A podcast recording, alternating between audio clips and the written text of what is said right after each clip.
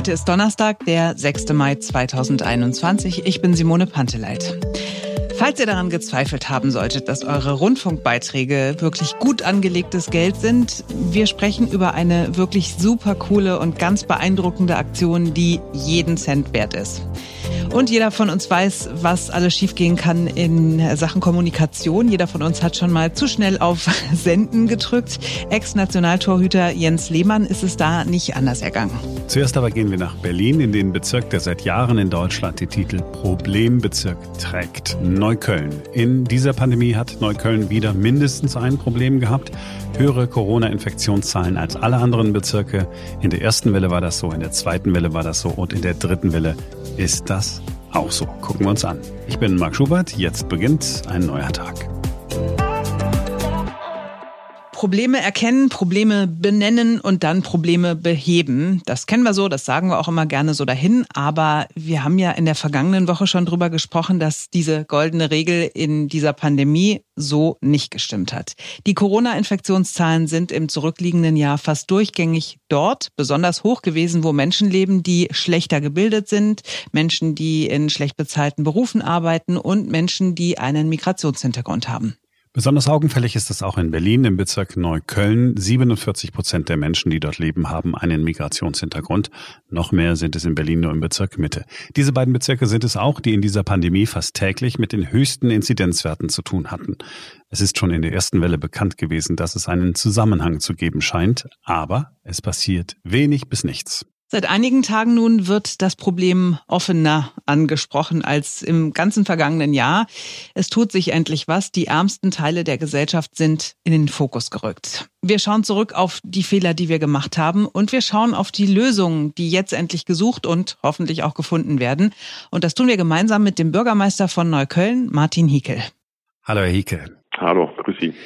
Wie ist die Pandemielage in Neukölln? Naja, zum glücklicherweise wie in vielen Bereichen in der Republik, die Zahlen sinken, die Infektionsquoten sinken augenscheinlich und insofern ähm, ist noch nicht eine Zeit eines Aufatmens, aber es geht in die richtige Richtung. Sie atmen wahrscheinlich ja noch deutlich hörbarer auf als äh, Ihre Kollegen in anderen Städten, in anderen Berliner Bezirken, denn Sie sind der Bürgermeister des Bezirks mit den nahezu durchweg höchsten äh, Inzidenzwerten nicht nur in dieser dritten Welle, es war auch in der äh, zweiten Welle schon so. Wie belastend ist denn das eigentlich?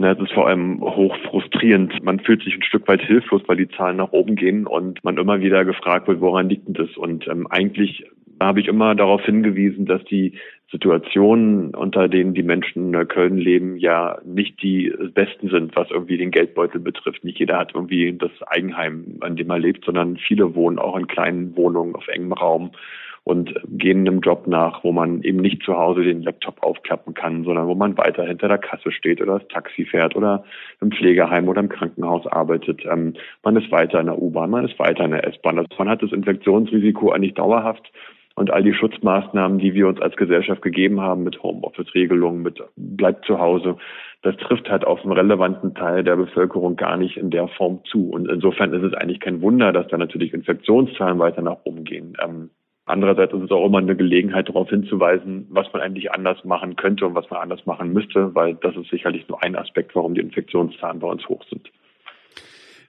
Sie haben es jetzt gerade auch in Ihrer Antworten äh, nicht erwähnt. Ich habe auch vielleicht zu selten drüber gesprochen. Stichwort Migrationshintergrund. Ähm, Lothar Wieler, der RKI-Chef, hat ähm, in einer internen Runde ähm, mal gesagt, da ist beinharte Sozialarbeit in Moscheen äh, nötig. 4,8 Prozent der Bevölkerung hätten einen Migrationshintergrund, aber mehr als 50 Prozent der Patienten auf den Intensivstationen hätten einen Migrationshintergrund.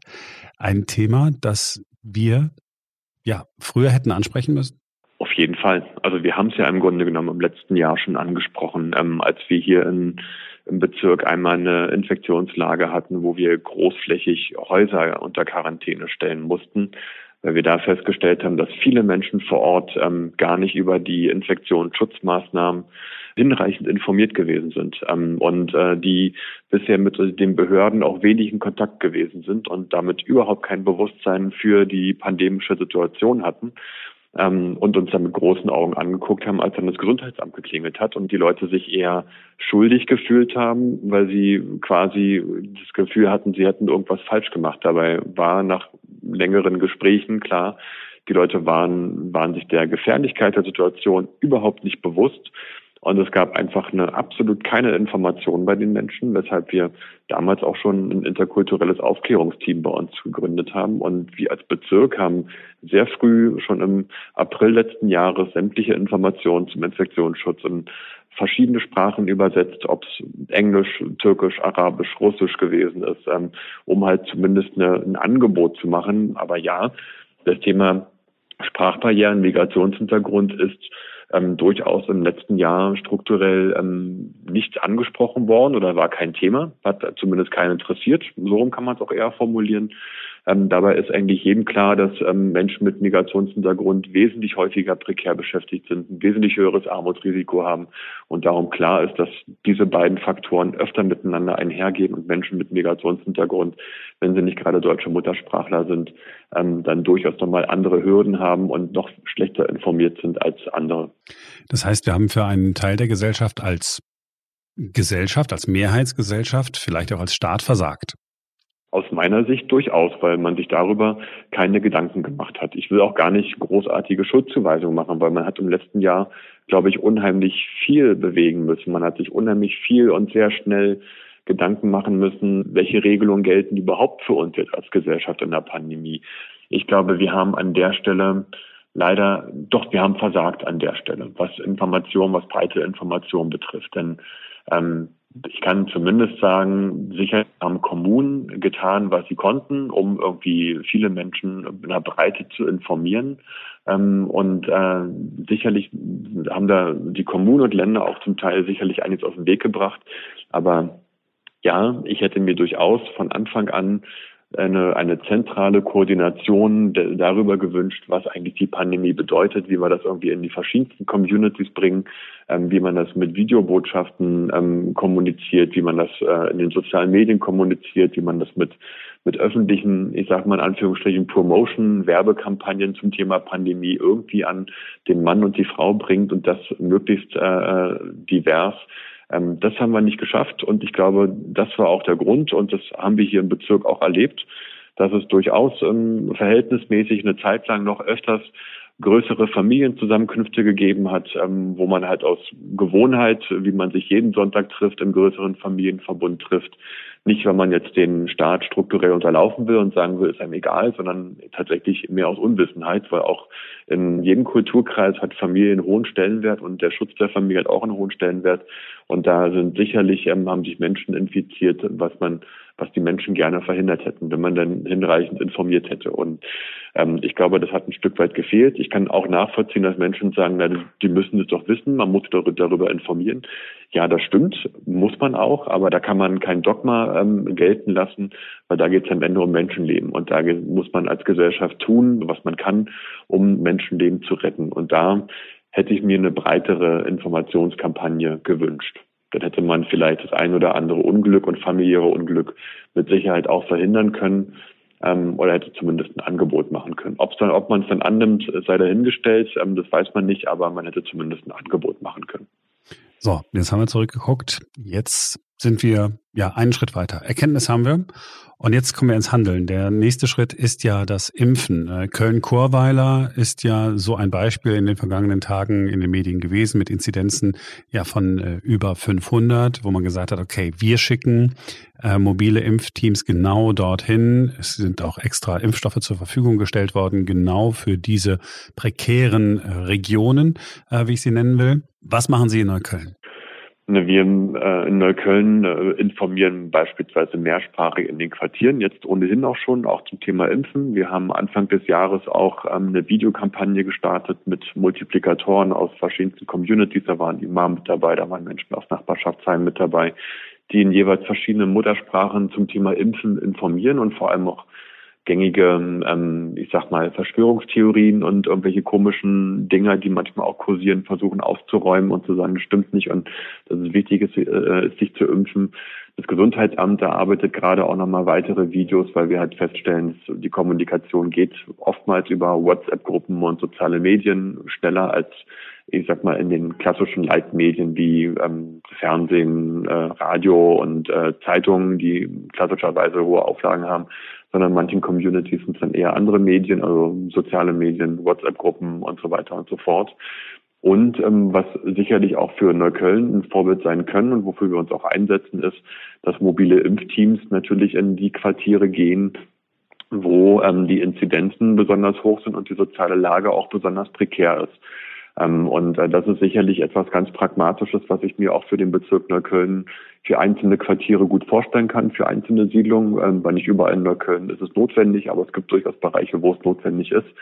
Ähm, und äh, da haben wir vom Senat auch zumindest schon mal ja am Dienstag auch gute Nachrichten bekommen, dass es zumindest erstmal 10.000 von solchen Impfdosen geben soll. Und wir gehen gerade als Bezirk auch in die Vorbereitung, wo man sowas wie umsetzen kann. Wie lange brauchen Sie da noch? Also ich möchte schon gerne am Freitag dazu aussagefähig sein, dass wir sagen, also ich weiß, wir wissen genau, wo man, in welchen Großsiedlungen man sowas anbieten kann. Das Entscheidende ist, welchen Vorlauf brauchen wir, um vor Ort alle zu informieren. So nach dem Motto, am Tag X ist übrigens ein Impfangebot dort in diesem Nachbarschaftsheim oder dort im Impfzelt oder im Truck oder wie auch immer wir es organisieren. Ähm, mhm. das braucht sicherlich einen gewissen Vorlauf, um möglichst viele zu erreichen. Am Ende ist es ja auch ein Stück weit Mundpropaganda. Ähm, aber ich denke schon, dass wir da zu Ende der Woche aussagefähig sein, sein werden, welchen Vorlauf wir brauchen. Okay, das ja, leuchtet mir total ein, weil ich hatte jetzt so den Impuls zu sagen, okay, dann fahren Sie doch jetzt los mit den mit den ganzen Impfdosen, aber natürlich, die Bereitschaft muss ja da sein, sich impfen zu lassen. Wie machen Sie das da konkret? Also äh, gehen Sie da in, in, in Moscheen, sprechen mit Imamen oder wie, wie machen Sie das? Na, es gibt da durchaus totale Netzwerke vor Ort, Quartiersmanagements, es gibt Vereine, ähm, die in den Quartieren vernetzt sind ähm, und äh, die haben äh, schon ihre Kontakte. Wir können über Schulen gehen, über, so, also über die sozialen Netze, die bereits ja oftmals existieren. Am Ende ist es ja eher so, muss man gucken, wo muss man klingeln und wo gibt es schon eine bestehende Gruppe, in die man irgendwie hinein kommuniziert. Aber das kriegen wir über, über die vielen Vereine, also Migranten Selbstorganisationen im Bezirk auch hin, dort irgendwie auch die Vereine, die, die Menschen mit zu erreichen. Und am Ende ist es auch eine mediale Begleitung, die wir natürlich auch damit äh, mit versuchen würden zu initiieren. So, mhm. aber es gibt nicht nur Neukölln, es gibt auch andere Bezirke. Also ich, man immer alle gucken gerne nach Neukölln, aber es gibt mit Sicherheit auch im Wedding einzelne Quartiere, wo sowas notwendig ist. In Spandau auch, aber auch in Hellersdorf. Ähm, insofern bin ich nicht alleine. Aber ich denke, ähm, das wichtige Signal ist, dass es so ein mobiles Angebot gibt, weil ich glaube, diese Pandemie können wir am Ende ja nur gemeinsam bewältigen, wenn möglichst viele Menschen sich impfen lassen. Und da möchte ich auch denjenigen ein Angebot machen, die bisher noch nicht hinreichend darüber informiert worden sind und zumindest sagen, es gibt ein Angebot, das ist niedrigschwellig und ja, vielleicht hast du keinen Hausarzt, aber es gibt hier vor der Tür ein Zelt, wo du dich impfen lassen kannst an diesem und jenem Tag und das ist ganz niedrigschwellig. So, weil nicht jeder hat die klassischen Ärzte-Netzwerke oder ärztlichen Netzwerke oder gehört in Priorisierungsgruppe und kann dann in ein Impfzentrum gehen. Ähm, und insofern ist es wichtig, da nochmal einen weiteren Baustein hinzuzufügen, damit am Ende möglichst viele Menschen geimpft sind und möglichst vielen Menschen auch ein Schutz gewährt wird. Und ähm, wenn Sie dann sozusagen vor Ort sind mit den mobilen Impfteams, dann geht da aber nicht die äh, Prio 1, Prio 2, Prio 3 Nummer, sondern da kann man einfach impfen, also das wäre mir jetzt zu bürokratisch. Ich hoffe, dass äh, sowas nicht notwendig wird, weil am Ende ist entscheidend, okay, wo wohnst du? Ähm, wo, äh, wir sind jetzt hier in diesem Quartier, wo wohnst du? Wohnst du hier im Quartier? Ja, okay, ähm, dann hast du einen Impfpass dabei, ähm, hast du auch dabei, okay, dann gibt's jetzt hier die Impfdosis. So, also das wäre für mich die einfachste Variante und un unbürokratischste. Insofern kann ich mir das gut vorstellen. So, ähm, ich weiß auch nicht, inwiefern so ein Angebot auch tatsächlich eine längere Relevanz hat oder eine Relevanz hat, äh, sofern die Priorisierungsgruppen noch aufrechterhalten bleiben. Ich weiß aber, dass gerade in den Quartieren, wo wir eine hohe Inzidenz haben, wir eher von prekärer Beschäftigung ausgehen, die meist damit verbunden ist, dass man eben Kundenkontakte hat, indem man beispielsweise der einer Lohnarbeit nachgeht, die schlechter bezahlt ist. Also wenn es irgendwie, wenn man als äh, Friseur, Friseurin unterwegs ist, wenn man als Taxifahrer unterwegs ist, wenn man hinterm im Supermarkt steht, das sind ja alles Berufe, wo man ja quasi per Definition viel Kundenkontakt hat. Insofern dürfte auch da vermutlich eine hohe Deckungsgleichheit sein. Ähm, aber ich finde, am Ende geht es ja auch darum, ähm, dass wir hoffentlich bald im Juni, spätestens im Juni, so haben es ja zumindest die Bundesregierung angekündigt, mal gucken, ob es zu halten ist, die Impfpriorisierung abgeschafft werden. Ab dann ist es ja quasi feuerfrei und jeder muss sich selbst drum kümmern. Dann gibt es keine gesonderten Impfeinladungen mehr und dann will ich schon, dass auch diejenigen, die vielleicht nicht die Netzwerke haben, auch trotzdem ein, Impfangebot gemacht wird und auch diejenigen ein Impfangebot kriegen, die vielleicht nicht wissen, dass eine Priorisierung jetzt aufgehoben worden ist, weil das müssen wir einfach zur Kenntnis nehmen. Die Informationen, die uns so tagtäglich erreichen, das ist nicht der Standard, ähm, wie es ähm, bei allen Menschen ankommt. Und das ist zum Teil manchmal Sprachbarrieren geschuldet, manchmal auch einfach dem Medienkonsum, der so unterschiedlich ist. Und darum ist es da wichtig für mich, pragmatisch vor Ort auch Angebote zu machen. Meinetwegen kann man dafür auch beim Friseurbetrieb werben. An dem Tag ist irgendwo jetzt ein Impfangebot oder man kann auf ähm, Straßenfesten noch eine Impfstraße aufbauen, wo man sich impfen lassen kann. Da bin ich vollkommen pragmatisch und offen für alle möglichen Angebote und ich vermutlich wird sowas hoffentlich, wird vielleicht sowas auch später geben, wenn solche Kooperationen auch eingegangen werden. So es dann irgendwann Straßenfeste gibt. Ja, ich bin mhm. jetzt mal ein bisschen, aber das sind ja so Visionen, man sagt, okay, wir wollen viel möglich machen. Okay, dann kann man das mit sowas kombinieren. Ob es ärztlich, medizinisch möglich ist, sei dahingestellt, aber erstmal in so eine offene Richtung zu denken, halte ich für ganz wichtig. Ja, ich habe jetzt bei der konkreten Frage nach den äh, mobilen Impfteams schon rausgehört, dass Sie sozusagen auch noch auf ein Okay warten des Berliner Senats zu sagen, komm, wenn du da in dem Quartier X oder Y bist, impft. Genau, also bisher gibt es die Aussage, dass es 10.000 äh, von solchen Impfdosen gibt für ähm, sozial benachteiligte Quartiere. Wie die Verteilung aussieht, ähm, wie die Organisation aussieht, darüber haben wir jetzt noch keine genauen Informationen. Da hoffe ich schon, dass wir bis Ende der Woche was Konkreteres bekommen, ähm, weil davon hängt ja auch ein bisschen ab, welchen logistischen Aufwand haben wir als Bezirk noch, was wird irgendwie gestellt, müssen wir medizinisches Personal organisieren, machen das die bezirklichen Gesundheitsämter, macht das die Senatsverwaltung und so weiter. Das sind ja alles jetzt Detailfragen, die sind noch nicht hundertprozentig klar. Ähm, genauso wenig wie die Frage klar ist, ob eine Priorisierung gilt zum jetzigen Zeitpunkt, wenn so ein mobiles Angebot gemacht wird. Ja, da müssen wir mal, da, da dürfen wir jetzt nicht deutsch sein, glaube ich. Ne? Genau. Ich wäre da pragmatisch. Ich würde sagen, es gibt jetzt ein Angebot für sozial benachteiligte Quartiere mit besonders hohen Inzidenzen. Ich finde, das ist aus meiner Sicht eine, eine hinreichende Begründung zu sagen, okay, dann müssen wir mehr Schutz gewähren und dann müssen wir halt ein Angebot machen. Dann ist halt nicht entscheidend, welchen Beruf du hast, sondern ist entscheidend, wo wohnst du und gehörst du in eine, also kannst du dich mit dem Impfstoff impfen lassen. Gibt es irgendwie ein Risiko, was man berücksichtigen muss. Ja, das, aber mehr auch nicht. Das wäre meine persönliche Herangehensweise und ich, ich hoffe und vermute auch, dass es ja auch sowas ähnliches hinauslaufen wird. Ja, ich äh, hoffe es auch. Dann nehmen wir uns gemeinsam vor, dass wir, ich nehme mich ganz bewusst mit ein, äh, nicht mehr äh, weggucken, also gar nicht mehr weggucken. Sie mussten ja berufsbedingt schon immer ein bisschen häufiger hingucken, dass es mit dem Impfen äh, gut läuft, schnell läuft jetzt, wünsche ich Ihnen für Neukölln und weiter sinkende Inzidenzen. Sieht ja ziemlich gut aus im Moment. Also die Tendenz sieht gut aus. Ja, das sieht auch so aus. Ich hoffe, es bleibt auch so. Okay. Und dann gibt es ja mal die Straßenfeste und da äh, trinken wir dann gemeinsam mal ein Bier. Das wäre meine Vision, dass wir das irgendwann in absehbarer Zeit wieder möglich machen können. Aber da müssen wir alle jetzt gemeinsam anpacken und ich glaube, wir haben alle den Willen und wir packen alle gemeinsam an und dann schaffen wir das auch. Ein sehr schönes Schlusswort. Hekel, haben Sie vielen Dank, dass Sie sich Zeit genommen haben und ähm, viel Erfolg. Wenn es mit dem Senat nicht klappen sollte, Sie wissen, Sie können immer uns anrufen. Alles klar, machen wir. Okay. Tschüss. Danke, tschüss. Bis dann, tschüss. Instagram, das ist das Social Media Netzwerk, das eher für das bunte, schrille, überflüssige Geplapper steht. Wenn man mal ein paar Wochen lang nicht reingeguckt hat, das passiert mir relativ häufig, kann man sich sicher sein, man hat nichts verpasst, wirklich überhaupt nichts verpasst. Aber wer jetzt nicht reinschaut, der verpasst wirklich was. Ja, Sophie Scholl ist jetzt bei Instagram, ist total toll.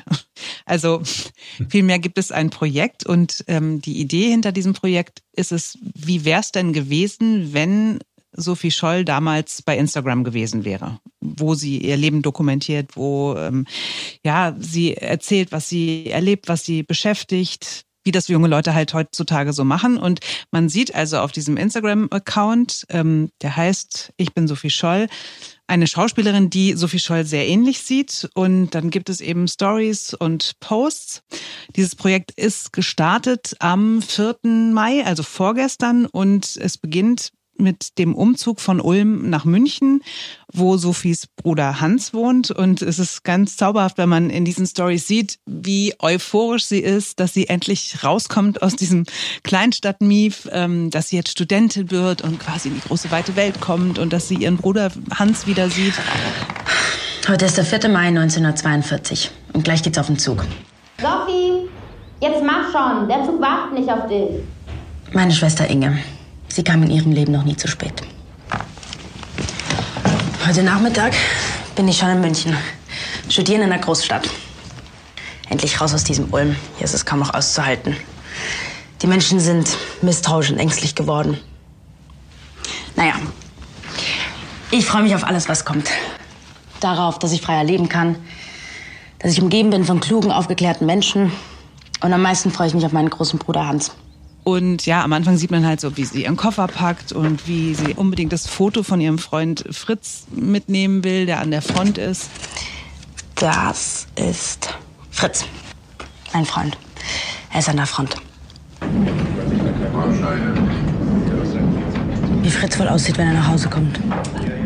Und ja, dann sitzt sie im Zug, dann kommt sie in München an, wird von ihrem Bruder abgeholt und es sieht halt so alles aus wie 1942, 43. Hans! Sophie! Die Klamotten, die Requisiten, es hat was von einem gut gemachten Film, Historienfilm oder von einer, von einer Serie und trotzdem bist du ja ganz nah dran eben an der Geschichte, auch wenn es jetzt am Anfang halt, wie gesagt, noch gar nicht darum geht, um, um den Widerstandskampf gegen die Nationalsozialisten, sondern man lernt Sophie erst mal kennen. Danke, dass du mich abholst. Klingt gut. Ja, ja. Viel zu tun. Ja? Vielen Dank, dass das mit Professor Mutt geklappt hat. Sicher. Werdet euch gut verstehen. Ja.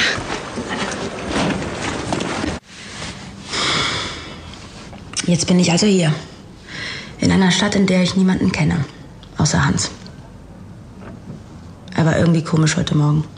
So unruhig. Musste gleich wieder los. Hatte nicht mal Zeit, eine Tasse Tee zu trinken. Das passt eigentlich nicht so zu ihm. Naja.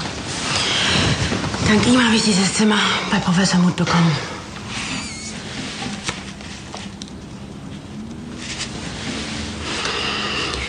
Vielleicht ist es auch erstmal gut, allein zu sein.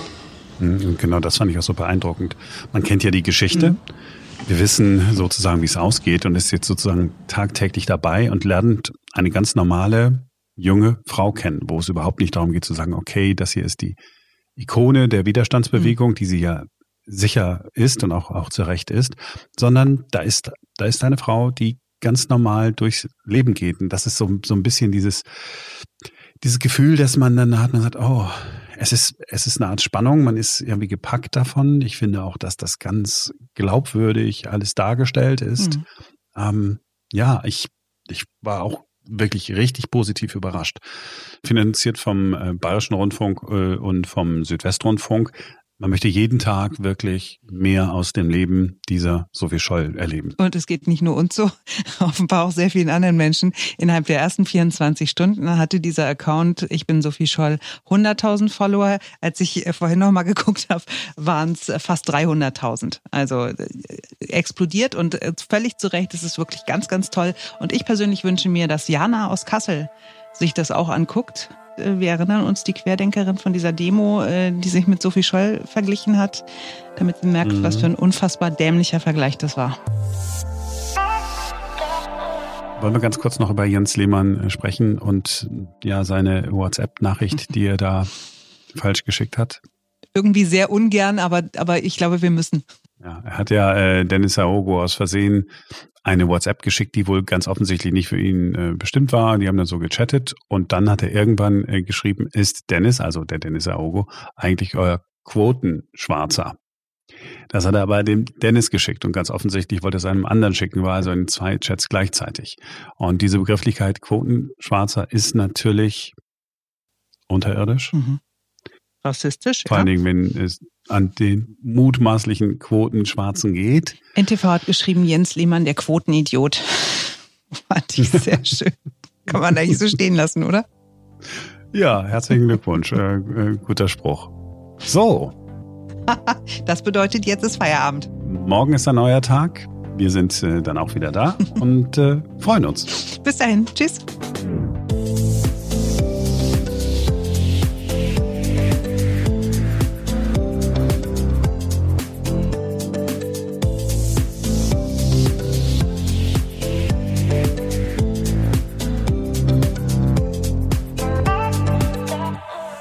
Also es ist ja auch nicht das erste Mal, dass er irgendwie unangenehm aufgefallen ist. Ne? Also bei mir im Hinterkopf, als ich das gelesen habe, mit Dennis Aogo hat es irgendwo geklingelt und daraufhin habe ich dann noch mal ein bisschen gelesen. Da war doch mal was irgendwie, dass er sich äh, schwulenfeindlich geäußert hat. Und ähm, das war 2014, ich weiß nicht, ob du dich dran erinnerst, da hat er äh, davon abgeraten, also homosexuellen Fußballern hat er davon abgeraten, äh, ein Coming-out zu haben und sagt, ein schwuler Teamkamerad sei komisch, denn man duscht ja jeden Tag zusammen. Und als sich dann Thomas Hitzelsberger geoutet hat, das war ja sein Ex-Mitspieler, mhm. ähm, hat er gesagt, naja gut, das ist ja einer, der sehr intelligent ist und zweitens von der Spielweise hat es überhaupt nicht den Anlass gegeben, dass man da hätte denken können, da ist irgendwas. Ja, ja, ich, ich erinnere mich äh, tatsächlich daran. Er hat auch mehrfach die Corona-Pandemie äh, verharmlost und das alles irgendwie äh, ins Lächerliche gezogen. Und wenn man sich jetzt die Reaktion bei Twitter anguckt, die er ähm, da gepostet hat, es ist halt auch, es sollte wohl eine Entschuldigung sein, aber es macht alles nur noch viel schlimmer. Denn da schreibt er ja, es sei ein Eindruck entstanden, für den er sich im Gespräch mit Dennis entschuldigt habe. Aogo sei sehr fachkundig und bringe bei Sky Quote. So sollte das gemeint sein. Aber im Umkehrschluss heißt es ja, dass man Dennis Aogo ohne sein fachkundiges Wissen sehr wohl als Quotenschwarzen hätte beleidigen dürfen. Oder was? Idiot, ja, wirklich. Tut mir leid, es ist einfach nur ein. Ja, ich will ihn auch gar nicht, und es ist ja jetzt kein Freund von mir oder so, ich will ihn auch gar nicht irgendwie verteidigen. Aber ähm, im Prinzip steckt in dem das, was in jedem von uns so ein bisschen steckt. Ein bisschen, jeder ist auch mal ein bisschen primitiv. Ich will ihn überhaupt nicht in Schutz nehmen. Natürlich ist es völlig bescheuert, äh, Quotenschwarzer äh, in eine WhatsApp zu schreiben. Der Punkt ist, wenn ich überlege, was wir schon alles mal so gesagt haben, so entre nous, ja. Das war auch Kann wahrscheinlich nicht mal alles politisch korrekt. Was meinst du? ja, natürlich, gut, natürlich so sagen, sind, ja. sagen, sagt jeder mal irgendwas, was nicht irgendwie hundertprozentig politisch korrekt ist. Aber das ist halt nun jemand in einer, in einer Funktion, also der wahrgenommen wird, der ist prominent. Ähm, das bedeutet was, wenn der was sagt. Und das ist, wie gesagt, es ist halt besonders schlimm, wenn er nicht einfach nur ein bisschen doof ist und immer wieder so dann sowas äußert, sondern wenn du sagst, er ist auch noch schlau und dann kommen aber immer wieder so eine beschissenen Sachen wie diese homophobe Scheiße und äh, Corona leugnen und jetzt das mit Dennis Aogo, das ist halt alles, ich finde, in der Summe geht das nicht. Ja, was, was tatsächlich ein bisschen bescheuert ist an der ganzen Nummer, als er damals ähm, den Wechsel vollzogen hat äh, von Schalke zu Dortmund, ist er ja komplett fertig gemacht worden. Mhm von den Fans, ne, wegen dieser alten äh, Fan-Feindschaft, die, die es da ja gibt. Der ist wirklich be beschimpft worden. Man hat ihm alles Mögliche äh, hinterhergerufen, Wochen und Monate lang. Eigentlich müsste er da selber ein bisschen empfindsamer sein, das stimmt schon, ja.